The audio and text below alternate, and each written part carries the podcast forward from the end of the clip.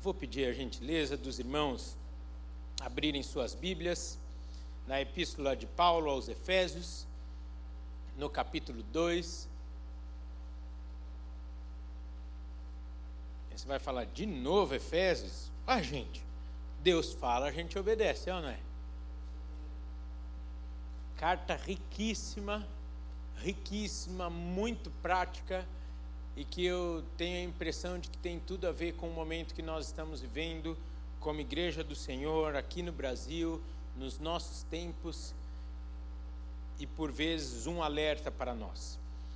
Efésios capítulo 2, versículo 1 e seguintes diz assim: Ele vos deu vida, estando vós mortos nos vossos delitos e pecados, nos quais andastes outrora, segundo o curso deste mundo, segundo o príncipe da potestade do ar, do espírito que agora atua nos filhos da desobediência, entre os quais também todos nós andamos outrora, segundo as inclinações da nossa carne, fazendo a vontade da carne e dos pensamentos, e éramos, por natureza, filhos da ira, como também os demais. Mas Deus, sendo rico em misericórdia, por causa do grande amor com que nos amou, e estando nós mortos em nossos delitos, nos deu vida juntamente com Cristo. Pela graça sois salvos. Juntamente, e juntamente com Ele nos ressuscitou e nos fez assentar nos lugares celestiais em Cristo Jesus, para mostrar nos séculos vindouros a suprema riqueza da Sua graça em bondade para conosco em Cristo Jesus. Porque pela graça sois salvos, mediante a fé, e isto não vem de vós, é dom de Deus. Não de obras, para que ninguém se glorie, pois somos feitura dele, criados em Cristo Jesus para as boas obras, as quais Deus de antemão preparou para que andássemos nelas. Senhor, muito obrigado por tudo que o Senhor já fez nessa tarde e neste momento agora nos debruçamos na tua palavra. Fala conosco, Pai, enquanto te cultuamos. Enche-nos do teu Santo Espírito. Fala ao coração de cada um aqui, ó Deus, que saiamos renovados, vivos em ti e por ti, ó Deus. Espírito Santo, tu és bem-vindo nesse lugar. Toma o controle deste culto assim como estás desde o início. Que seja a tua voz a ecoar aqui neste lugar, em cada mente e coração, em o nome de Jesus. Amém. Amém.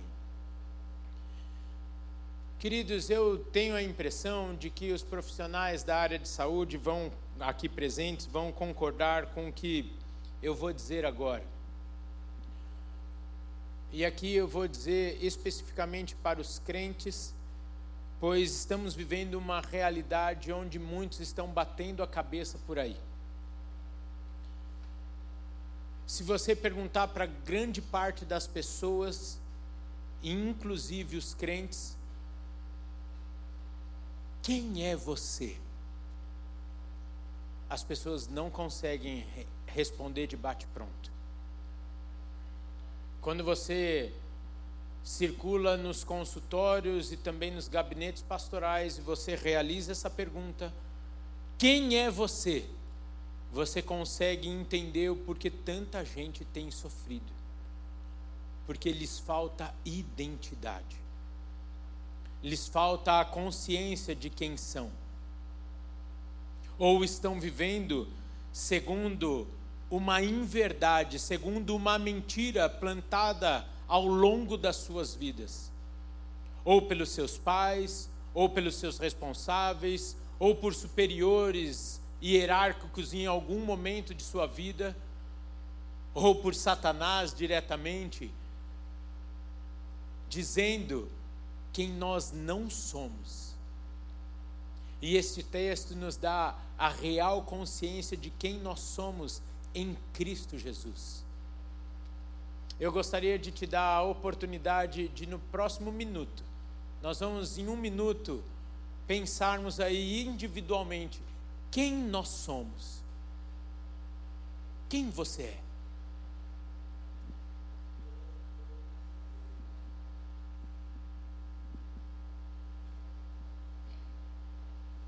Se você tivesse um espelho diante de você, quem você responderia que está vendo agora?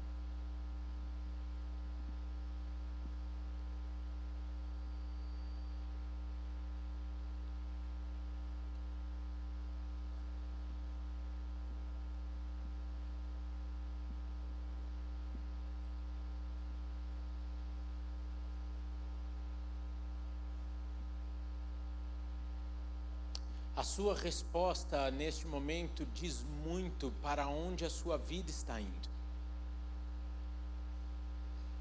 A sua resposta para esta pergunta lhe indica a intensidade dos seus passos para o alvo que você está prosseguindo. Infelizmente, Muitos de nós estão no trilho da mentira, no trilho de palavras contrárias ao que Jesus Cristo trouxe a nós através da Sua palavra. E eu ouso em dizer, e você vai concordar comigo, que tem demonstrado diariamente na sua vida, através da Sua graça, da Sua misericórdia do seu poder, do seu amor, nos guardando, nos livrando.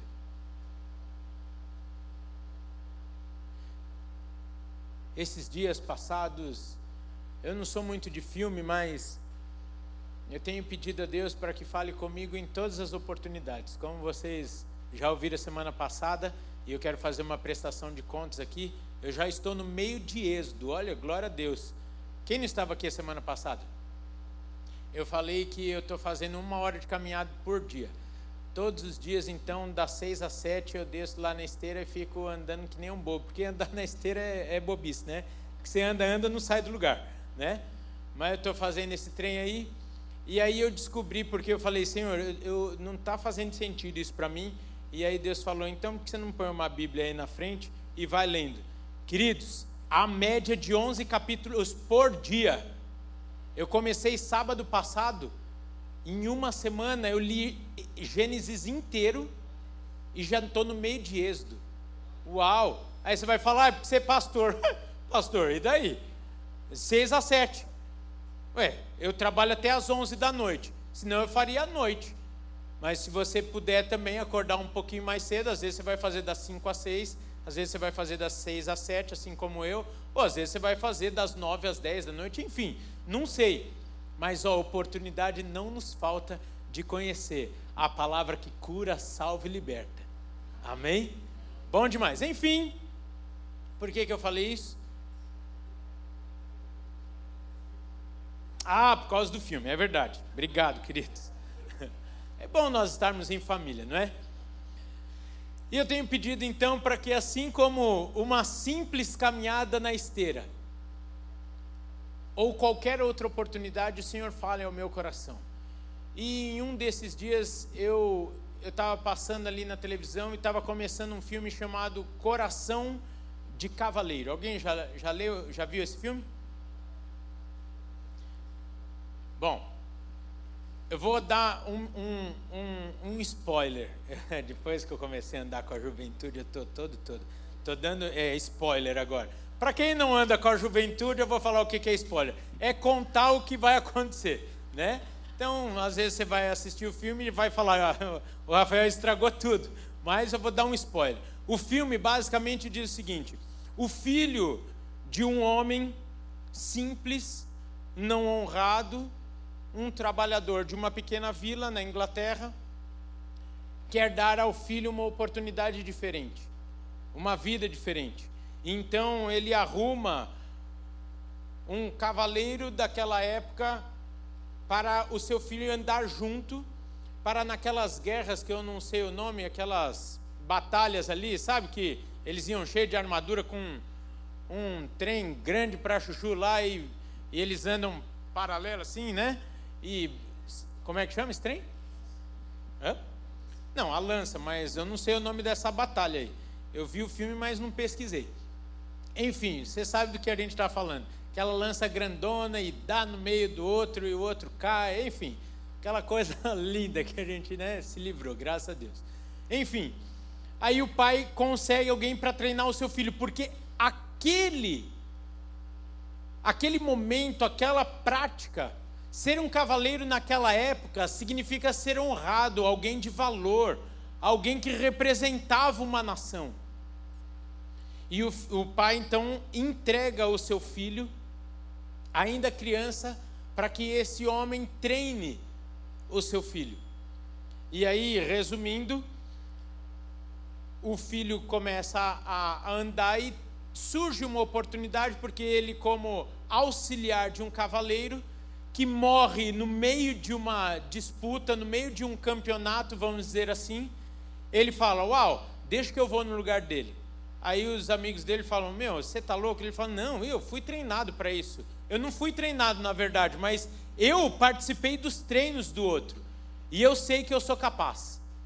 Aí ele vai, veste toda a armadura e vai lá e acaba ganhando. E aí eles ganham é, algumas moedas de prata. E na hora de dividir, ele fala para os amigos dele: Meu, vamos investir em armadura, tudo, em treinamento. E vamos ganhar muito mais dinheiro com isso. Enfim, resumindo, aí ele vai e eles montam uma equipe representando um país. Só que nisso tudo envolve uma grande mentira, porque na verdade para você estar inserido nessa competição, você de fato precisava ser um nobre de linhagem real e ali representar um país. E ele começou a se desenvolver desde que então um, um dos seus adversários, dos mais ameaçadores, descobre que tudo não passava de uma farsa. E ele coloca então essa situação em xeque e, a, e, e, e traz a público, e aí os, as pessoas ficam sabendo, e a, a punição para isso era a morte. Então, quando ficam sabendo, ele tem que correr, ele tem que fugir. Aí ele escolhe não fugir porque ele entendeu quem ele era. Foi cravado nele que ele era de fato um cavaleiro. E aí ele não fugiu, foi preso, só que o príncipe da Inglaterra, que já tinha competido com ele, porque o príncipe da Inglaterra, numa dessas batalhas, ninguém queria competir porque era o príncipe. Uau, era alguém da linhagem direta, real, da Inglaterra. E aí todo mundo saía, e aí esse menino resolveu disputar. E ali naquele momento o príncipe falou: Uau, esse cara é corajoso. Ele disputou, ganhou do príncipe da Inglaterra. Gente, se eu estou falando alguma coisa errada do filme, viu? Vocês vão me corrigindo aí, mas é, não um spoiler, toda. É, tipo, eu tô acabando com a Netflix, né? a Netflix vai, vai cortar o vídeo do YouTube essa semana. Enfim. Aí, quando ele é preso e quando ele vai para a guilhotina, o príncipe lá atrás vai e fala: ah, ah. motivado por quem ele tinha visto que esse menino se tornara ele fala: não, olha, eu pesquisei bem, de fato ele vem de uma linhagem real, etc, etc, e eu estou falando. E a palavra, né, do, ali, do príncipe ali naquele momento fala: e eu estou falando que ele é de linhagem real. E ele vai lá e ele declara o, o cara, o Sir, não sei o que das contas, e volta à batalha e ele ganha, enfim, vira o campeão dos campeões, né? E vira alguém de destaque. É, você pensou no Corinthians, né? e ele vira alguém de destaque. E nesse contexto aqui, eu estou dando só uma aguinha na boca para você ir lá assistir. E nesse contexto, ele encontra o pai. E aí o pai, que ele não via há muito tempo, enfim, presencia este momento de honra, de glória da vida dele. E lógico, é um filme e ele acaba beijando a menina que ele conheceu, na, enfim. E acaba tudo jóia. Bom, tem muito a ver com o que o pastor Joanã falou aqui há pouco. E eu espero que eu não estou escandalizando você de falar de filme aqui de púlpito. Não é verdade? Algumas cenas desse filme, Deus falou demais comigo. E não precisa de muito para eu chorar, mas eu chorei um bocado nesse filme, um, filme de, batalha e eu chorando. Porque quando o pai vai com aquele menino, quando o pai vai com aquele menino e entrega aquele cavaleiro, o cavaleiro pergunta assim: Você está com medo de mim? O menino faz assim: Você é forte? O menino faz assim, um bracinho desse daqui. O menino fala: Você é corajoso? Sou, vamos lá. E aí então ele fala: Então pode ficar comigo. Aí o pai se despede e o pai vai. O barco do pai vai correndo e aí o filho corre e fala: Pai, eu estou com medo.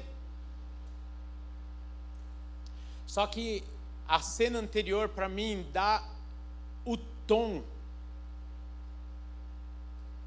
do filme inteiro, porque o pai ajoelha na frente do filho e fala assim: Filho, isso que eu estou fazendo é o melhor que eu poderia fazer por você. E aquela cena, quando eu vi o pai falando para o filho: Eu estou proporcionando para você o melhor que eu poderia te dar, por mais que hoje você não entenda. Ali eu vi Deus falando comigo e com você. Nós, nos nossos delitos e pecados, Deus manda Jesus Cristo e fala: Eu estou enviando, e esse é o melhor que eu poderia fazer por você. E então inicia uma nova jornada para aquele menino e para nós em Cristo Jesus. Porque Jesus Cristo vem e nos dá um novo estilo de vida, ou melhor, uma nova perspectiva de vida. E quando nós corremos para o texto e vimos assim: porque pela graça sois salvos, mediante a fé, e isso não vem de vós, é dom de Deus. Ali eu me equiparei com aquele menino em sua formação, porque dia a dia foi formando um caráter de cavaleiro naquele menino. Uma criança que foi ficando jovem, depois se tornou adulto, quando foi provada, e foi quando descobriram a mentira, e logicamente, gente, eu não quero equiparar a Bíblia com um filme, né? Por óbvio. Mas me permita fazer uma correlação.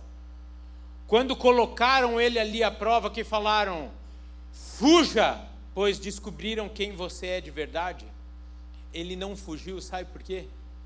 Porque ele falou assim: Eu sei quem eu sou e eu sou um cavaleiro. Eu posso não ser de linhagem real, mas eu me tornei um cavaleiro. Aí a namoradinha dele falou assim: fuja por amor. Ele falou: eu não posso fugir, porque eu sou um cavaleiro de verdade. Os amigos dele todos falando: fuja, fuja para o bem da sua vida. E aí vem muito com a fala do pastor Joana no começo aqui do culto. Dizendo: as situações por vezes vêm para que nós nos posicionemos sobre quem nós somos. Só que nós só conseguimos nos posicionar dessa forma se nós de fato temos a convicção de quem nós somos. O Senhor Deus nos entregou Jesus Cristo, Filho. Nos falou através da Sua palavra e nos fala diariamente quem nós somos. Filhos amados, feituras de Deus, feito a Sua imagem e semelhança, escolhidos. Esqueça a discussão teológica e me permita dizer algo, predestinados para a graça de Deus.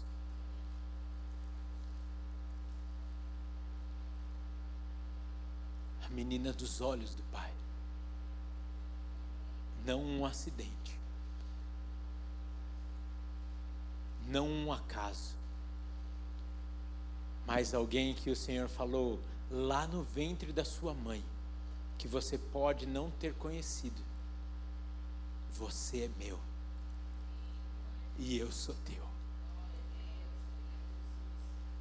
Isso nos dá a formação de um caráter, de uma certeza que nos vai levar a nos posicionarmos em todas as situações. E o engraçado é que o inimigo vai tentar tirar o foco da minha vida e da sua vida, dessa certeza. Porque, como falamos a semana passada, ele veio para roubar, matar e destruir, e ele tem certeza de quem ele é. Ele sabe que ele é o ladrão, ele sabe que ele é o destruidor. Não tenha medo, porque você tem já um caráter formado dentro de você eu ia falar assim, você é um cavaleiro, mas aí talvez você ia falar que eu sou um herege, que eu ia falar do filme aqui em vez da palavra. Mas você é o escolhido. Você foi comprado pelo sangue. O teu nome foi escrito na cruz do Calvário, com o sangue do Santo e perfeito Cordeiro.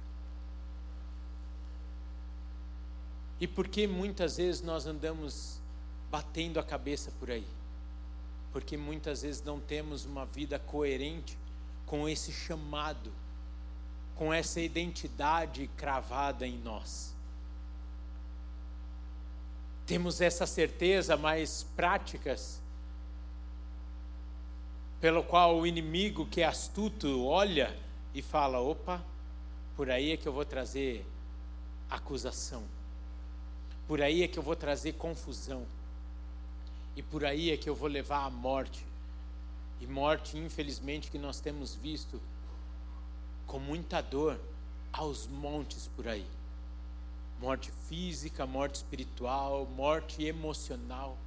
Quantas pessoas vivas e mortas por dentro. Por isso que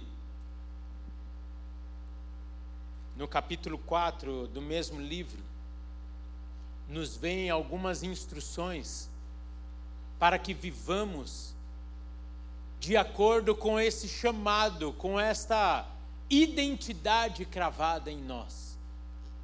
O texto diz assim: Isto, portanto, digo e no Senhor testifico, que não mais andeis como também andam os gentios na vaidade dos seus próprios pensamentos, obscurecidos de entendimento alheio à vida de Deus, por causa da ignorância que vivem, pela dureza do seu coração, os quais, tendo se tornaram ins, tornado insensíveis, se entregaram à dissolução para, com avidez, cometerem toda sorte de impurezas. Mas não foi assim que aprendestes a Cristo. Se é que de fato o tendes ouvido e nele fostes instruídos, segundo é a verdade em Jesus, no sentido de que, quanto ao trato passado, vos despojeis do velho homem, que se corrompe segundo as concupiscências do engano, e vos renoveis no espírito do vosso entendimento, e vos revistais do novo homem criado segundo Deus, em justiça e retidão procedentes da verdade. Permita-me voltar para o filme.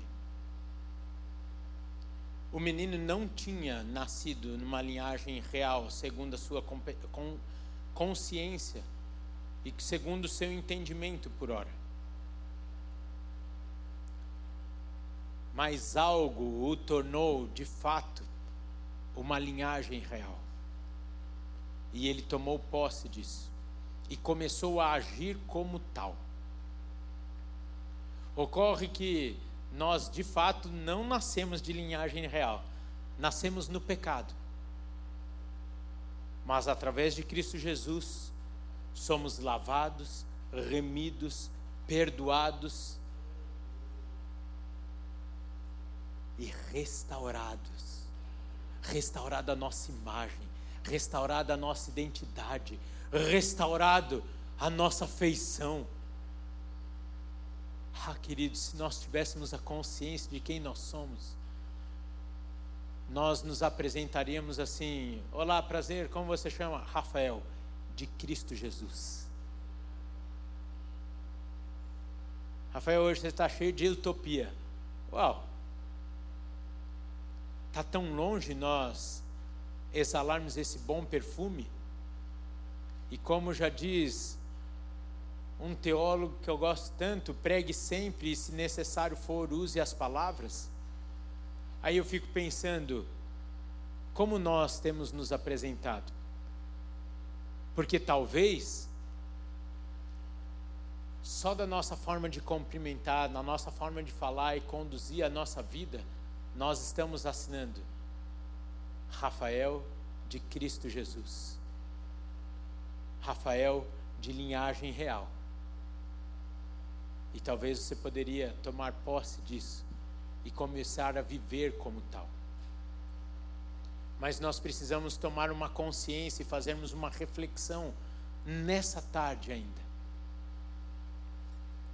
Se nós não estamos vivendo essa vida que nós acabamos de falar, de santidade, deixando o velho homem, duas coisas precisam acontecer. Ou nós identificarmos se de fato já tivemos um encontro real com Cristo Jesus. E mudamos a história da nossa vida, mudamos a nossa natureza. E hoje somos santos em Cristo, somos filhos do Deus vivo.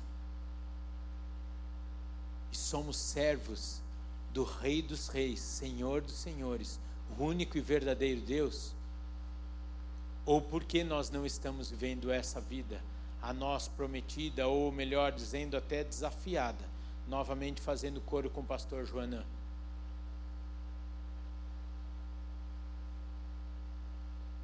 Uma vida onde, como já bem foi dito,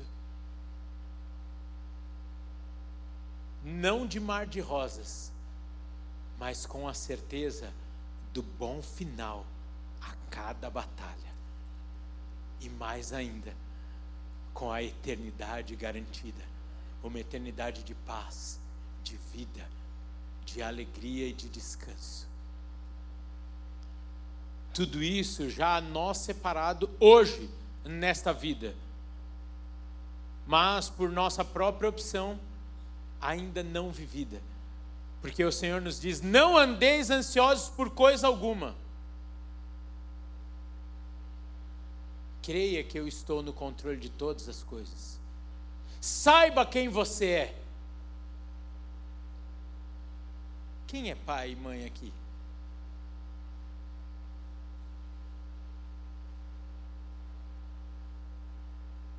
É a mesma coisa de você ter condição de dar uma boa vida para o seu filho. E eu sei que todo mundo que é pai e mãe aqui já passou por isso. Você tem condição de dar uma coisa melhor para os seus filhos, mas eles escolhem viver uma coisa pior. Quem já passou essa situação? Sem vergonha.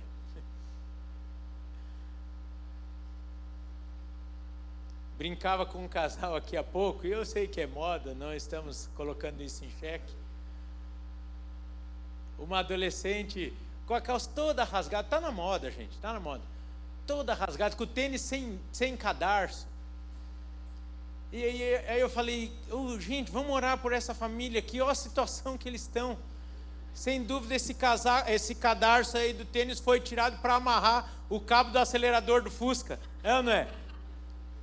Mas assim, e os pais falando, pois é, pastor. Uma calça decente ela podia ter, mas gosta de andar assim, tá, tá na moda. Mas assim que Deus faz conosco falando, filho, você podia estar tá andando nos trinques, mas está andando aí, tudo esquisito, porque você quer. Eu tenho como te dar algo melhor. Me lembro do desespero da minha mãe no colegial, que graças a Deus não existe mais colegial, não no ginásio, melhor dizendo, agora é tudo outro nome, para não ter mais dor e acusação para nós, né? No ginásio a minha mãe desesperava, ela falava: "Filho, aproveite a oportunidade. Papai e mamãe pagam caro. Ela, eu lembro que uma vez a minha mãe falou quase chorando no lançamento do Corsa. Quem lembra do lançamento do Corsa? Em 94. A minha mãe olhou aquela bolinha e falou: Que lindo. Ela falou: Filho, eu podia estar tá comprando um Corsa e pagando a prestação com o valor que eu pago de escola para você. Aproveita. Aí eu ali falei: Uai, até que um Corsa seria interessante. Quase propus para minha mãe: mãe, você não quer mudar então? Me dá o Corsa, ou compre o Corsa, e eu vou para uma escola qualquer outra. E muitas vezes nós agimos assim com Deus, trocando por pouco. E lógico que eu não estou falando que o Corsa era pouco naquela época, mas pouco pelo muito que aquele estudo me proporcionou hoje. Exatamente assim agimos com Deus. Trocamos muitas vezes uma herança por um prazer momentâneo. Um Corsa que hoje talvez não valeria muito dinheiro, perto do que ele poderia nos proporcionar, ou melhor dizendo, me proporcionar hoje. Queridos, esses posicionamentos tem tudo a ver como você se vê em Cristo Jesus, com a sua identidade. E nós temos uma identidade em Cristo Jesus. E você precisa declarar isso todos os dias na sua vida. Tomar posse da sua identidade em Cristo. Porque quando vier a acusação, você vai dizer: uh -uh, pode puxar minha linhagem. Sangue real. Por adoção, por adoção. Não merecia, mas pela graça do Rei, hoje eu fui salvo, fui liberto. Não há condenação para mim. Precisamos fazer uma diferença de quem nós somos e de como nós estamos. Muitas vezes a situação em que nós estamos necessita de mudança, mas a situação em que nós estamos não muda quem nós somos de verdade. Ao contrário, quem nós somos, mudamos a situação de, quem, de como nós estamos. E esse binômio precisa fazer sentido na sua vida nessa tarde, para que essa semana nós tenhamos de fato, não qualquer vida, mas a vida que Cristo nos deu, nos separou e nos entregou de graça.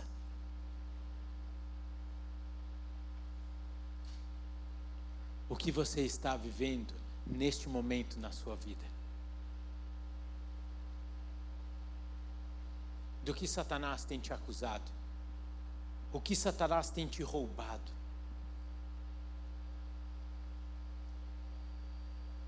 Fazendo uma avaliação clara e reta, que só você pode falar, e só você pode fazer.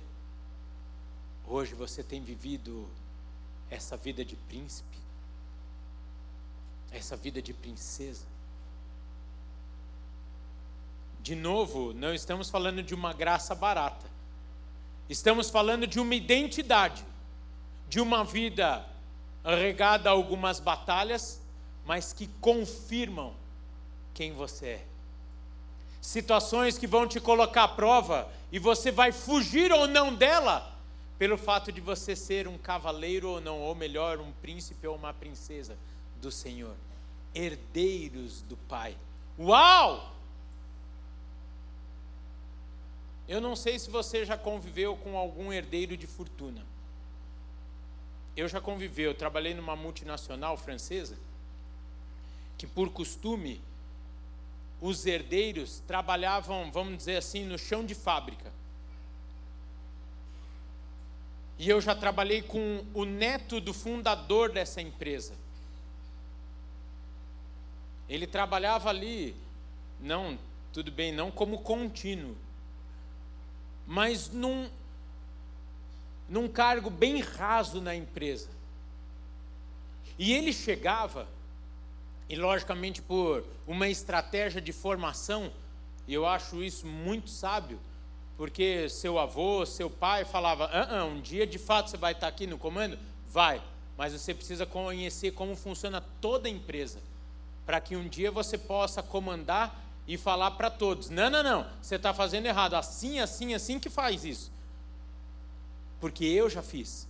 Enfim, esse jovem chegava para trabalhar, ele não precisava falar para ninguém quem ele era, mas todos sabiam quem ele era, e a sua postura assim determinava.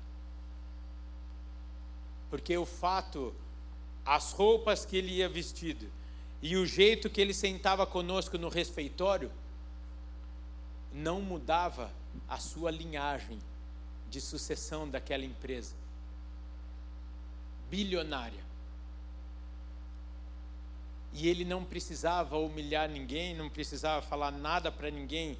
Nunca ouvi daquele jovem falar: Você sabe com quem está falando? Por um motivo. Quem sabe quem é, quem é, não precisa provar para ninguém quem é. A empresa inteira sabia quem ele era. Aí eu pergunto: por que você está perdendo tanto tempo tentando provar quem você é? Se Jesus Cristo te fala diariamente quem você é. Por que você está batendo a cabeça e perdendo tempo da sua vida, buscando sentido em quem você é e falando aos quatro cantos do que você pode, do que você. Ah, ah, ah. Se essa essência você vai encontrar em Cristo Jesus, se é na oração, se é na comunhão, se é na leitura da palavra, que você vai buscar a sua identidade e ali se encontrar. Aí eu percebo que essa paz na sua jornada vai ser igualzinha à paz daquele jovem da empresa que eu trabalhei. Andava pela, pela empresa inteira fazendo o seu melhor pois sabia que um dia estaria no topo. Um dia eu e você estaremos na glória. E hoje, quem pode te tirar essa realidade? Quem pode te falar o contrário? Nenhum funcionário daquela empresa podia virar para aquele jovem e falar assim: de verdade você não é filho do seu pai. O que, que ele falaria?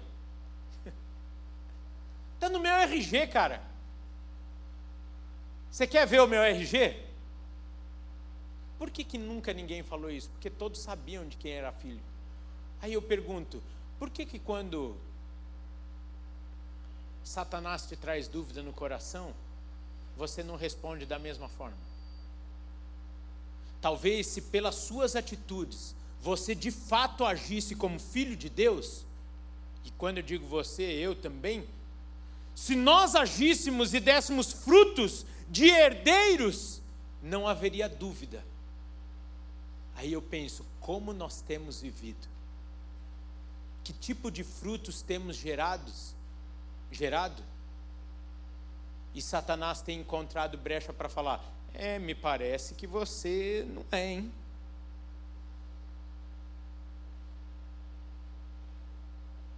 Aí sim é uma palavra muito de alerta para nós.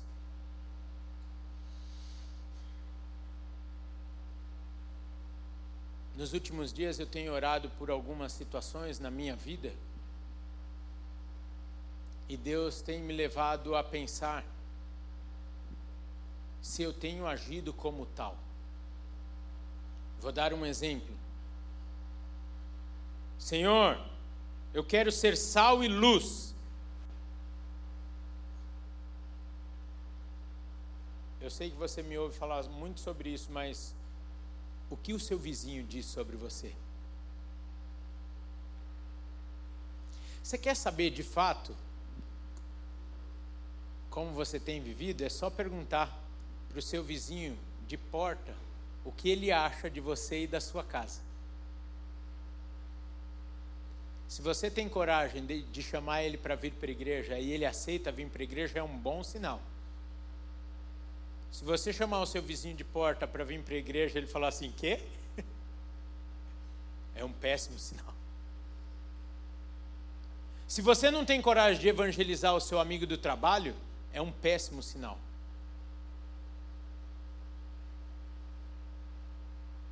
Se você está fugindo, quando vem a acusação falando, nós vamos te prender, e você tem dúvida se você é um cavaleiro ou não, isso é um péssimo sinal. Ah, Rafael, agora deu para acusar? Não. Um alerta enquanto há tempo de mudarmos.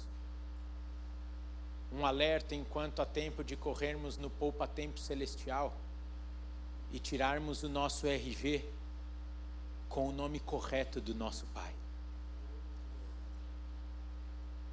Um momento de corrermos e pegarmos a nossa certidão de nascimento e falar: está aqui, foi alterada. É tremendo pensarmos se você pegar na sua certidão de, de nascimento celestial e o nome do seu pai está escrito em sangue. está escrito com o sangue do Cordeiro perfeito. Essa é a sua identidade. Essa é a sua identidade. Feche seus olhos, por favor, meu querido, minha querida. Agora eu quero te perguntar novamente: quem é você? Quem é você? Não o que tem de quem as pessoas têm dito quem é você. Mas nessa tarde eu te pergunto: quem é você? Quem o seu pai diz quem você é?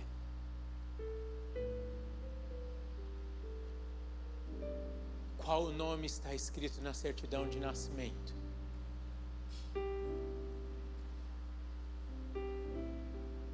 E depois dessa resposta, nós vamos para uma segunda pergunta. Nós temos vivido como tal? Temos vivido como herdeiros? Temos vivido uma vida que testifica e testemunha a nossa paternidade, a nossa identidade em Cristo Jesus? Ou por vezes o inimigo tem encontrado brechas para falar, é, talvez não, hein?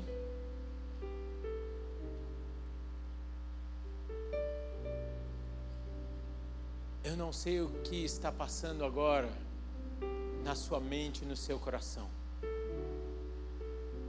Mas eu sei que essa tarde pode ser uma tarde de mudança definitiva da sua vida. Talvez você está olhando para a sua certidão de nascimento e não está vendo ali nome do Pai, Rei dos Reis, Senhor dos Senhores, único e verdadeiro Deus que comprou o seu filho com amor, com graça. Talvez, de fato, a tua vida não tenha testificado esta paternidade. Seja qual for a situação que você se encontra nessa tarde, como igreja nós queremos orar por vocês. Enquanto todos assim estão de olhos fechados orando, crendo no que o Senhor quer fazer na sua vida nessa tarde. E por isso nós queremos orar com você, aí no seu lugar, do jeito que você está. Eu vou pedir para que você levante sua mão se você queira que nós oremos com você, para que você de fato se torne verdadeiramente filho deste Deus. Tome posse da sua vida. Glória a Deus pela sua vida, querida. Glória a Deus pela sua vida, querida. Glória a Deus pela sua vida, querido. Talvez nessa tarde você está falando: "Ei, de fato eu não tenho visto o que você falou, Rafael. Eu não tenho me olhado no espelho e visto essas características que só o Senhor pode pôr em mim. E nessa tarde eu quero olhar no espelho e ter a certeza de que sou criatura de Deus, amado, escolhido, planejado por Ele. Mais alguém gostaria de fazer essa oração nesse momento? Levante sua mão. Aleluia. Vocês que levantaram a sua mão, por favor, vem aqui para frente. Rapidamente, nós queremos orar com você. Sem vergonha, sem culpa, sem dor, por favor, venham aqui, nós queremos orar com vocês. Pois essa é uma tarde de identificação em Cristo Jesus. Pode vir, vocês que levantaram a sua mão.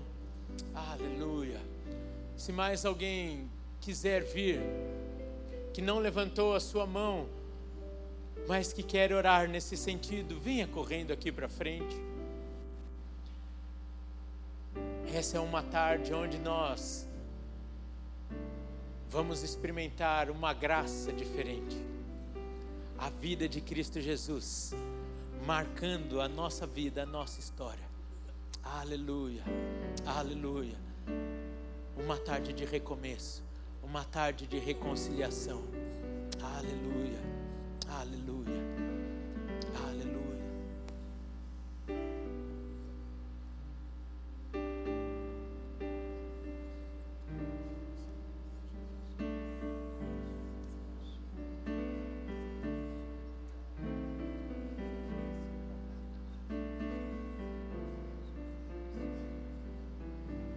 A igreja pode ficar de pé, por favor. E estendendo as suas mãos aqui para frente. Eu vou pedir novamente para o pastor Igor vir aqui para fazer esse momento de oração com essas pessoas, entregando a sua vida, se reconciliando com Cristo, enquanto nós, como igreja, estaremos em intercessão, amém? E talvez você está aí no seu lugar e gostaria de estar aqui na frente. Mas o Senhor, a despeito de você ter ficado aí, ouvindo aqui, Ele quer te dar uma identidade real nesta tarde. Portanto, comece a orar. Às vezes aí você vai levantar a sua mão, às vezes você vai querer sair daí e vir aqui para frente novamente. Faça assim em nome de Jesus. Vocês que estão aqui à frente, que vieram à frente, eu gostaria que vocês repetissem essa oração então junto comigo. Digam comigo, Senhor Jesus, nessa noite, reconheço que o Senhor nos dá uma nova vida, se verdadeiramente nos arrependermos de como vivíamos até então. Então, Jesus Cristo, ao reconhecer que é possível uma nova vida em Ti, nós entregamos a nossa vida à Tua presença e declaramos: perdoa os nossos pecados, perdoa a forma como vivíamos até aqui, perdoa-nos por termos negado a Tua presença e termos negado a obediência à Tua voz. Nessa noite, nós nos entregamos e declaramos que queremos viver a partir da tua vontade perfeita. Toma em tuas mãos nosso coração, a nossa mente, e que o teu sangue nos purifique daquilo que vivíamos até aqui. Perdoe os nossos pecados, nos leve a viver a vontade perfeita, segundo o teu coração. Jesus Cristo, nós reconhecemos que em Ti temos uma nova vida. E o Senhor é o único e suficiente Senhor e Salvador. A Ti entregamos o domínio da nossa vida. Queremos viver a partir do Senhor. Em nome de Jesus. Amém. Eu quero orar por vocês, Senhor. Nós aqui selamos junto a eles, Pai, uma entrega à tua presença e clamamos agora que o Senhor, diante dessa declaração de fé, tome conta agora e inunde o coração de cada um desses que estão aqui, Deus. Pai, eu clamo, Senhor, que o Senhor venha agora colocar em ordem a casa, assim como o Senhor nos diz, que o Senhor está à porta e bate, desejando entrar e colocar a casa em ordem. Que agora, Senhor, que a porta foi aberta, o Senhor tenha total liberdade de colocar a mesa no lugar onde ela deve estar, de colocar, Senhor, os móveis no lugar onde devem verdadeiramente estar e que o Senhor possa assim também, como o único que pode colocar a casa em ordem, também o único que prover essa casa, entre, Senhor, e coloque a provisão necessária sobre todas as áreas deles em nome de Jesus. Senhor, eu clamo sobre a área, Senhor, material, a área espiritual, a área intelectual, que a tua presença agora, Senhor, inunde, Senhor, a vida deles, Pai, e dê a provisão que só o Senhor pode dar, como assim sendo único, suficiente para para todo aquele que crê no Senhor. Então, Pai, toma conta deles agora. Une, Senhor, mesmo o coração deles agora. E levanta, Pai, cada vez mais neste lugar, pessoas a trilharem esse caminho da nova vida juntamente com eles, Senhor. Leva-nos aqui como igreja a viver essa unidade do novo e vivo caminho junto com eles, Senhor. Nós nos alegramos porque nessa noite sinaliza o anseio de vidas que se rendem à tua presença e vivem a partir da transformação transformação da tua presença por meio do teu Espírito Santo. Vem, Senhor, age, Senhor, vem sobre toda a área da vida deles, Senhor, e tudo aquilo que eles têm colocado à mão, vem sobre a família deles, Senhor. Age, Senhor, e faz tudo novo, assim como o Senhor faz. Em nome de Jesus, muito obrigado, porque essa é uma noite, Senhor, de transformação. Essa é uma noite, Pai, que mais uma vez a tua soberania vem sobre nós e manifesta a tua grandeza. Muito obrigado pela tua bondade e misericórdia, que não nos deixa só, que não nos deixa de distante e nos traz de volta à presença do Senhor, Todo-Poderoso, único, perfeito, o dono da nossa vida. Obrigado, Deus, por essa noite, em nome de Jesus. Amém e amém. Você pode aplaudir o Senhor por essas vidas. Deus abençoe a vida de cada um de vocês. Existem irmãos ao lado de vocês que vão agora conduzir o coração de vocês para que vocês não vivam só. Sejam bem-vindos à família, sejam bem-vindos à nova vida em Cristo Jesus. Acompanhe esses irmãos em nome de Jesus enquanto os nossos queridos tomam nota, nós vamos acabar esse culto festejando pela maravilhosa graça do Senhor em nossas vidas. Mas não esqueça, porque eu não esqueci. Você vai virar para a pessoa que está do seu lado e falar assim: Você está bem ou você precisa de uma oração? Você precisa que eu pague o seu jantar nessa noite para nós conversarmos? E nós então vamos nos despedir celebrando essa graça. Se a pessoa que está aí do seu lado não te ofereceu jantar, aqui está o pastor Luciano, o pastor Joanã. Nós vamos ficar aqui para orar por vocês e quem sabe pagar também a sua esfirra nessa noite. Mas não saia daqui sem ter a certeza de que você é escolhido, é de linhagem santa e real e nada nem ninguém pode mudar essa realidade na sua vida. Amém? Que Deus abençoe a sua vida. Até a semana que vem, em nome de Jesus.